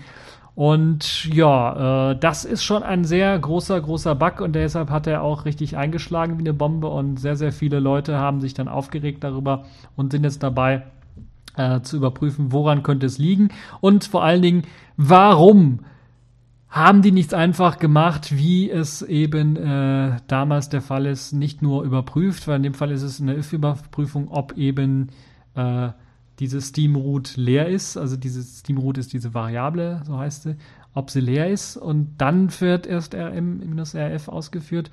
Oder man macht es einfacher mit eben einem Find-Befehl. Und das würde ich auch jedem raten, nicht anstatt mit rm-rf loszugehen, macht man einfach eher einen Find-Befehl davor. Also man macht einfach, man prüft, ist die Variable Steamroot gesetzt?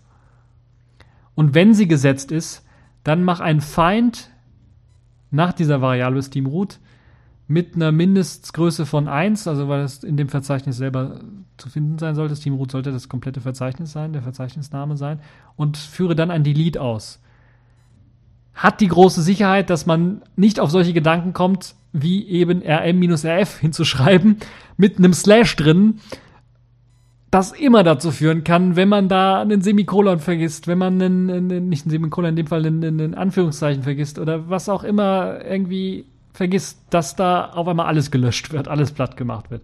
Da gibt es also ganze Menge an Vorschlägen, wie man das ganze Problem lösen kann und äh, Valve hat sich selber auch zu Wort gemeldet, hat gesagt, okay, ja, da haben wir wohl ein Problem. Und wir wollen es verbessern. Das ist zumindest schon mal gut.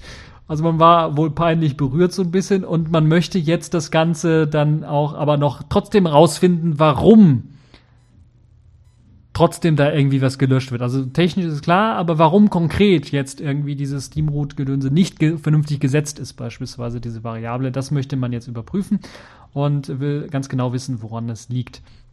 Hintergrund dessen ist, dass es unter Windows ähnliche Berichte gibt, dass da auch die Möglichkeit besteht, dass er irgendwie alles löscht in dem Verzeichnis, wo er nicht sollte. Und deshalb wird da auch nochmal gesucht, wo das Problem liegt. Da wird allerdings kein Bash-Skript verwendet und auch kein Batch-Skript verwendet, sondern da wird irgendwie was anderes verwendet, das aber ähnlich schlimm sein soll und da Probleme bereiten soll. Ich fand es sehr nüchtern und überzeugend vom allerersten äh, Kommentator, der das geschrieben hat, den originalen, den originellen Bug dann berichtet hat, der sehr ruhig blieb. Ich glaube, hat noch kein, Au kein Ausrufezeichen da oder keine, keine Caps Lock angehabt, um das äh, beschrieben oder irgendwelche Fluch- und Schimpfwörter gesagt. Und man muss ganz ehrlich sagen, da haben auch einige Leute schon mal den Hut vorgezogen, dass jemand so nüchtern einfach mal so einen Bug beschreibt, der einfach mal all seine Daten gelöscht hat im Home-Verzeichnis. Das ist schon, ähm, vielleicht ist er bei Valve selber angestellt. Nee, das glaube ich nicht. Der hat das intern gemacht. Der hat das nicht als offenen Bug da irgendwie hingeschrieben. Nun ja, äh, auf jeden Fall ein sehr interessanter Bug. Wann, wenn ihr also Steam-Benutzer seid, wartet noch mit dem Verschieben des Steam-Verzeichnisses, des äh, Local Share Steam-Verzeichnisses oder des Symlinken dieses Verzeichnisses. Das könnte doch in die Hose gehen. Und für die Leute, die es schon haben, äh, ja, Backups, Backups machen. Backups sind immer wichtig und immer sinnvoll.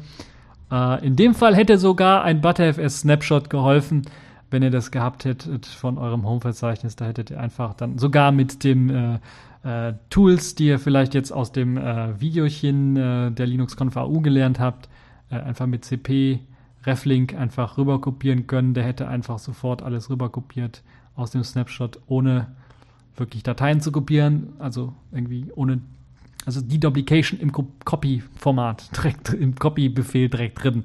Das heißt, da werden Dateien aufgepoppt, aber er hat nicht wirklich was kopiert, weil die Dateien ja im Snapshot liegen. Und Snapshot auf der gleichen Platte, gleiches ButterFS. Ah, egal.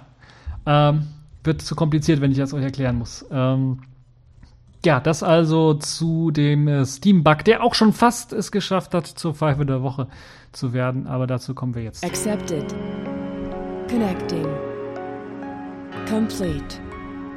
System activated. All systems operational.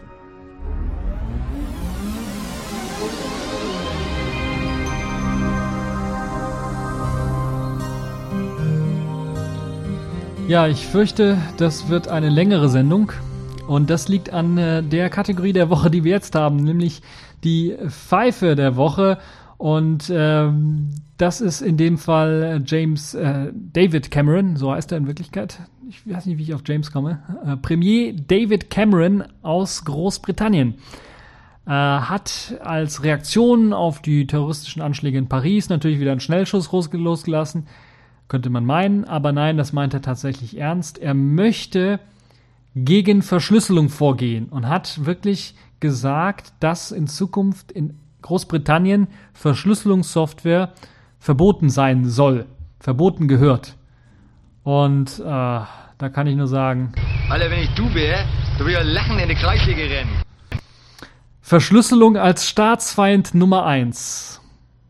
Also da fällt einem nichts mehr viel zu ein, ne? aber das ist so das, was, glaube ich, die feuchten Träume der ganzen, des Überwachungsstaates schon ähm, sind. Großbritannien oder England im äh, Speziellen hat sich ja schon länger von der Demokratie so ein bisschen verabschiedet, Stück für Stück. Ich erinnere da an die verschiedenen Filtermethoden, die es schon fürs Internet gibt.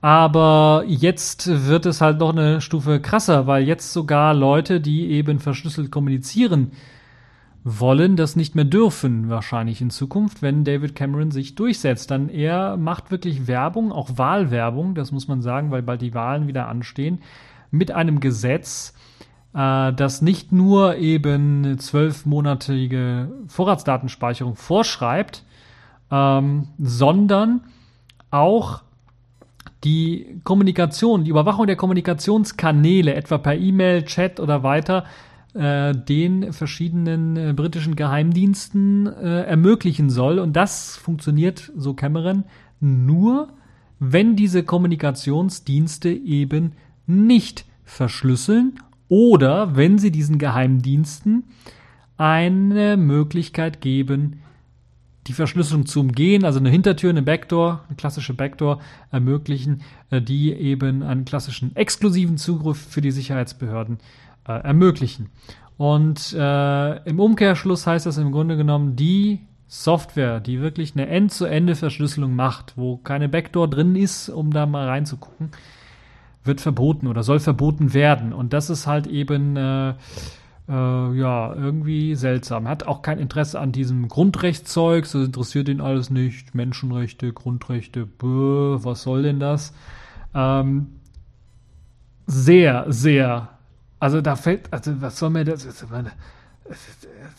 Ich will ja nicht schon wieder. Ihr könnt aber auch nur meckern, meckern, meckern. Aber in dem Fall muss ich meckern, meckern, meckern, weil das ist ja unglaublich.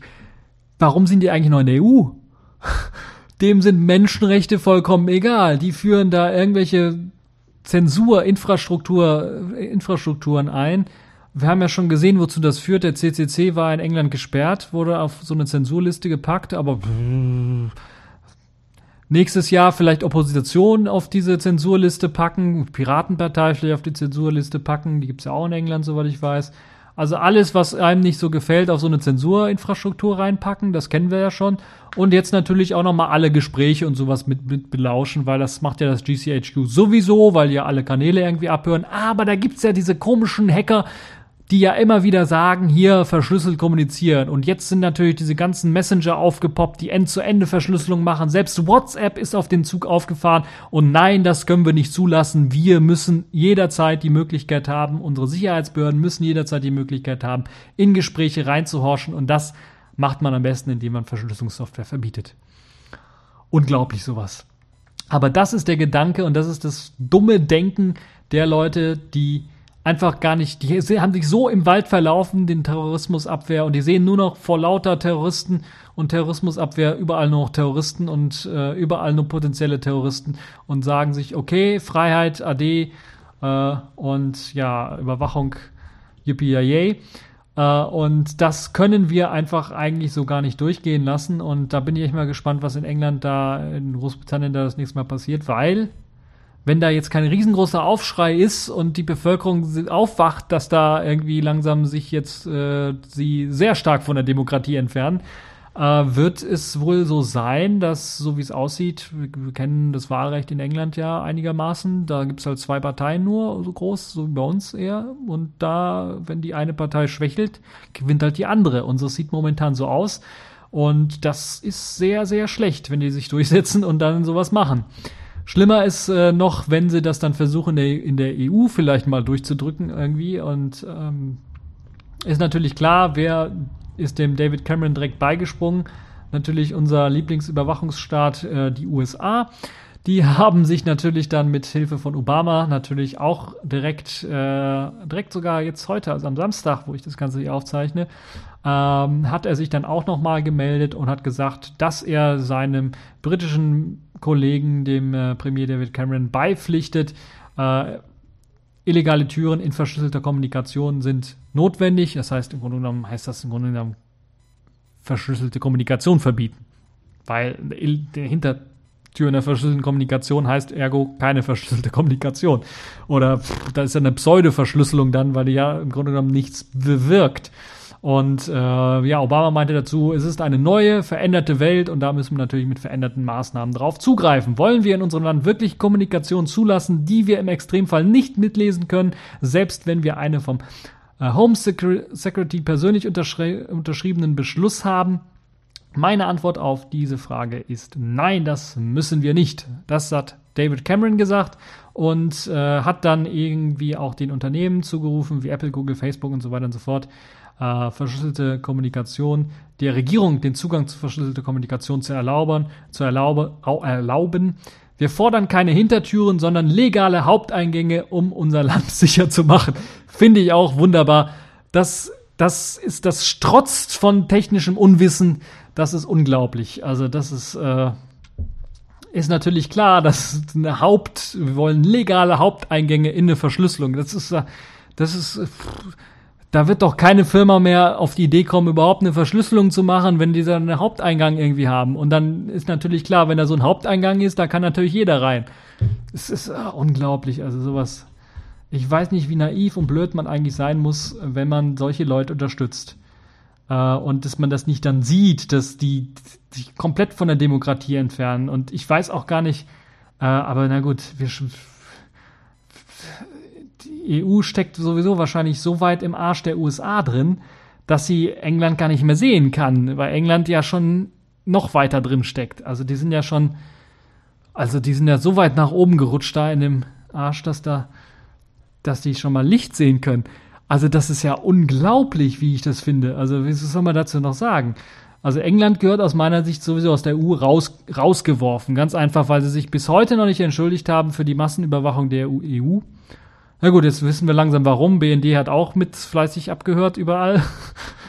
äh, und äh, Daten abgesammelt und Daten des eigenen Volkes irgendwie an die NSA direkt weitergeleitet. Wahrscheinlich mit den Briten auch noch kollaboriert, das wissen wir alles gar nicht, aber äh, Grundrechte und sowas, das ist denen alles vollkommen egal. Äh, Überwachungsstaat, wow, sowas gibt's nicht. Die Möglichkeit, wenn wir so eine Infrastruktur aufbauen, dass das missbraucht wird irgendwann mal in 10, 20 Jahren, wenn da irgendwelche Spinner an die Macht kommen, und das übernehmen wollen. Oder auch nur Terroristen, die dann die Möglichkeit haben, sich ins System reinzuhacken und dann bestimmte Sachen ausspionieren zu können oder durchlesen zu können. Das ist ja. Pff, interessiert einfach irgendwie gar keinen und äh, das regt mich richtig auf, muss ich ganz ehrlich sagen. Das ist wirklich unglaublich, wie ich das finde. Und deshalb glaube ich zu Recht die Pfeife der Woche. Nicht nur, und das war auch ein äh, Danke an der Stelle nochmal, ein, ein äh, es kam per Twitter rein, auch ein Vorschlag äh, als Pfeife der Woche. Ich hatte es sowieso schon auf der Liste, aber das hat mich nochmal darin bestärkt, David Cameron da reinzupacken. Und jetzt noch, weil Obama eben dem zugepflichtet hat, beigesprungen ist natürlich dann auch den Obama nochmal reinzupacken.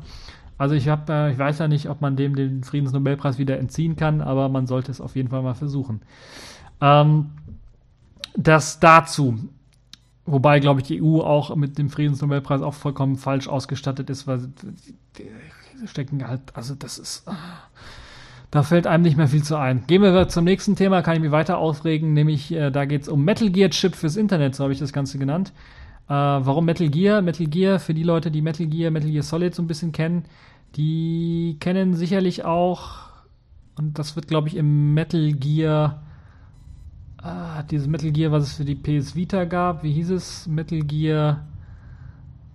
Ich hab's vergessen. In dem einen Metal Gear Teil auf jeden Fall wird's äh, auch nochmal angesprochen. Da geht's eben um nicht Solid Snake, sondern um Big Boss, beziehungsweise den Original Snake, den Naked Snake.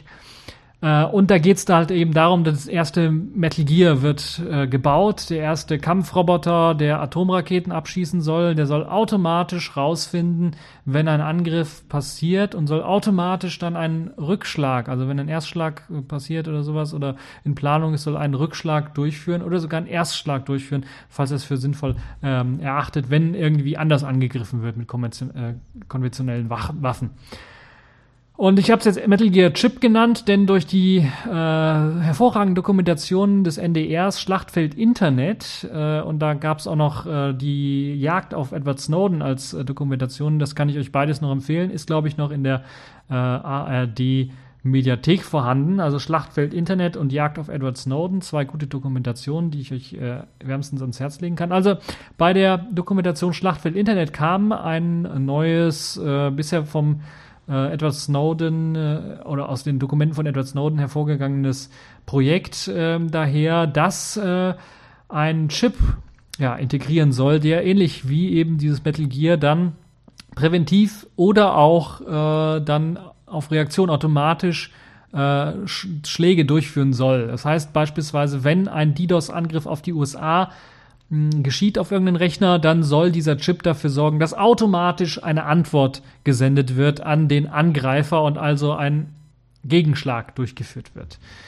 Und äh, ja, das hat mich sehr stark, diese, diese Logik und dieses ähm, Thema hat mich dann doch sehr stark an Metal Gear und, und da war es halt mit Atomraketen, hier wird es halt eben mit, mit äh, DDoS-Attacken gemacht äh, erinnert. Äh, aber, und das hat Edward Snowden auch in seinem Interview bei der Dokumentation dann gesagt, hat das natürlich auch wirklich große Auswirkungen. Ist jetzt zwar keine Atombombe, die da abgeworfen wird automatisch, aber sie kann natürlich auch Menschenleben kosten, wenn jetzt fälschlicherweise erkannt wird, dass ein Krankenhausrechensystem angreift und nicht eben ein Bösewicht oder sowas.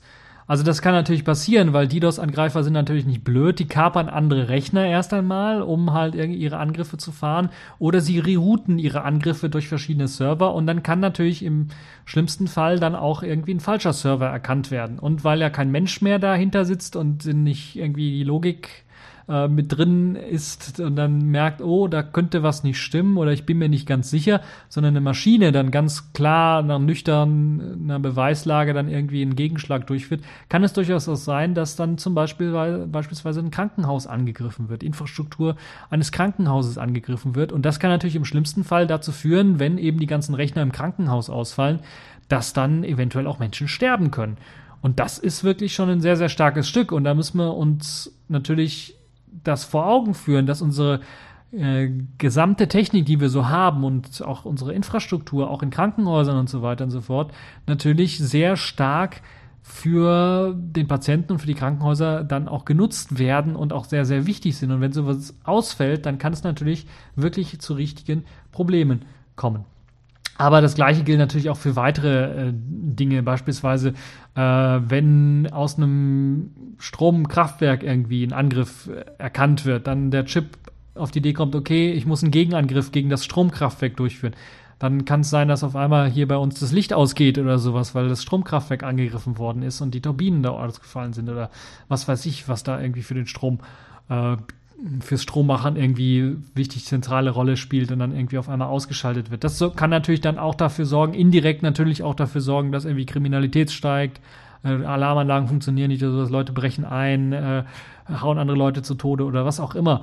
Also das ist natürlich alles dann eine Folge von so einem Angriff, die man aber natürlich äh, diese Folge muss man natürlich mit einbeziehen, wenn man so einen Chip entwickelt.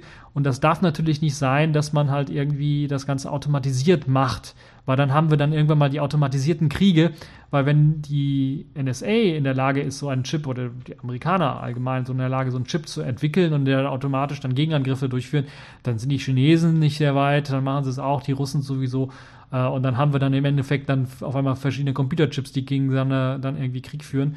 Und wenn da keiner irgendwie, äh, Wargames fällt mir da ein, der Film, äh, wenn da keiner irgendwie mal Tic-Tac-Toe spielt oder dann mal überlegt, so ein bisschen von den Computern so Intelligenz so ein bisschen was integriert hat, überlegt, dass das eigentlich gar keinen Sinn macht, dann landen wir irgendwann mal äh, dann vielleicht doch auf irgendeinem Scheiterhaufen, weil dann wird auf einmal äh, irgendwie fälschlicherweise irgendwie komplett Strom irgendwo abgeschaltet oder die NSA-Rechner werden angegriffen oder was weiß ich auch oder äh, das Szenario von äh, einem äh, Terminator, äh, ist dann auch nicht so weit hergeholt, dass auf einmal die Maschinen oder in dem Fall eben diese Chips dann die Weltherrschaft an sich reißen und äh, verschieden äh, um sich greifen. Und vielleicht, ja, keiner weiß ja dann vielleicht, dass die Chips dann auf einmal auf die kommen, Atomkraftwerke anzugreifen. Und wenn man Atomkraftwerke angreift und die lahmlegt und das kommt zu einer Explosion, dann hat man natürlich auch sehr, sehr großen materiellen Schaden angerichtet und das darf natürlich dann auch nicht sein. Ja, das also äh, dazu. Äh, das also dieser kleine Chip. Äh, es gibt, wird in dem Film natürlich davon berichtet, kann ich euch nur ans Herz legen.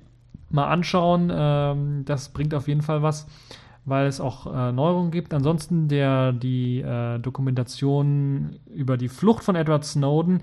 Ähm, also es ist eine zweite Dokumentation, die ist also fand ich nicht so interessant, weil ich das meiste schon wusste.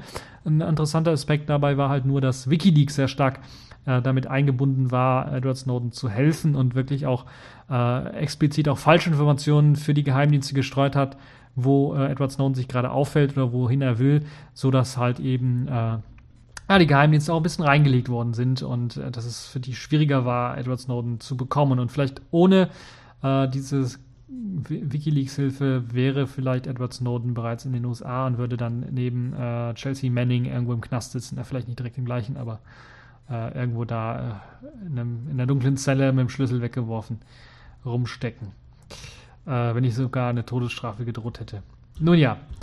Äh, das also zu äh, dem äh, bisschen Netzpolitik, was es in dieser Woche gab. Wollen wir mit einem spannenden Ende schließen, nämlich einem Spielzeug der Woche, was ich rausgesucht habe. Nämlich, das ist ein neues Gnome-Werkzeug, das nicht nur für bessere Akkulaufzeit sorgen soll, sondern auch für das Messen von Akkulaufzeit. Das soll genauer unter Linux funktionieren und im Speziellen auch unter Gnome, weil äh, das Tool explizit auch für Gnome entwickelt worden ist. Lässt sich natürlich auf jeder anderen Oberfläche auch ausführen. Nennt sich Gnome Battery Bench und soll Entwicklern helfen, auch ihre Anwendungen zu testen und wie der Stromverbrauch der Anwendungen dann in verschiedenen Szenarien abläuft. Dazu gibt es halt eben nicht nur ein äh, Werkzeug, das eben den Überblick über die Leistungsaufnahmen unter Linux geben soll, sondern es äh, gibt auch die Möglichkeit, äh, einen Benchmark durchzuführen und dann irgendwie die Leistungsaufnahme und äh, auch bei einer Langzeitmessung äh, dann irgendwie zu berechnen von bestimmten Programmen beispielsweise. Das soll natürlich die Akkulaufzeit verbessern, das soll auch den äh, Programmierern helfen, ihre Programme für den Akku besser äh, oder für, fürs Stromsparen besser zu optimieren. Es soll aber auch natürlich, ähm, ähnlich wie PowerTop es gemacht hat, einem anzeigen, wo jetzt so ein bisschen die Probleme liegen. Anders als PowerTop, was natürlich auch PowerTop das Intel-Tool, was vielleicht einige kennen, in der Konsole ausgeführt werden konnte und dann einem verschiedene Tipps zum äh, Energiesparen gebracht hat und auch angezeigt hat, wo jetzt irgendwie wie viel Energie verbraucht wird. Anders als PowerTop soll eben das äh, Programm äh, hier bei der Messung selber wenig in die Messung selber angreifen, dadurch, dass es läuft. Das ist halt eben das, was meistens gewünscht ist. Das war bei PowerTop nicht so, sondern man konnte dann doch deutliche sprunghafte Peaks erkennen bei der Messung des Systems, die eben durch PowerTop selber ausgelöst worden sind, weil es halt eben verschiedene Tests gemacht hat. Das soll möglichst bei eben äh, dem äh, GNOME Battery Bench dann nicht der Fall sein, sondern da soll, äh, wenn möglich, halt eben so geringe, äh, so eine geringe Auslastung der CPU und Auslastung des, des Prozesses äh, gewährleisten, dass äh, es kaum irgendwelche Peaks oder sprunghaften Anstiege gibt, die irgendwie äh, deutlich machen, dass jetzt hier dieses Programm läuft. Erste Ergebnisse sind auch bereits schon äh, zu finden. Das Programm selber ist bereits schon, also fertig, sagen wir mal so. Es ist also eine 1, ich weiß nicht, ob es eine 1.0er Version ist, aber es ist zumindest eine Version, die ihr selber ausprobieren könnt. Es liegt momentan nur auf GitHub, soweit ich weiß. Also es gibt keine Binärpakete, ihr müsst euch das selber kompilieren. Äh, es gibt eine README-Datei, die die Funktionsweise nochmal äh, beschreibt, die auch nochmal beschreibt, wie man das Ganze wirklich auch installiert.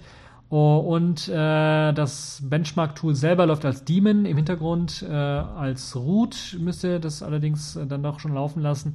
Und ähm, dann könnt ihr da auch äh, euch das Ganze anschauen und vielleicht mal Programme messen und so weiter und so fort und auch Langzeitmessungen durchführen. Das ist vielleicht auch sehr interessant, weil es halt eben als Daemon im Hintergrund läuft und dann auch äh, beim Abschalten dann natürlich die ganzen Daten mitspeichert. Es gibt wirklich diese README, die dann nochmal ein bisschen was genauer erklärt, wie ihr das Ganze dann installieren, einbinden könnt in euer System.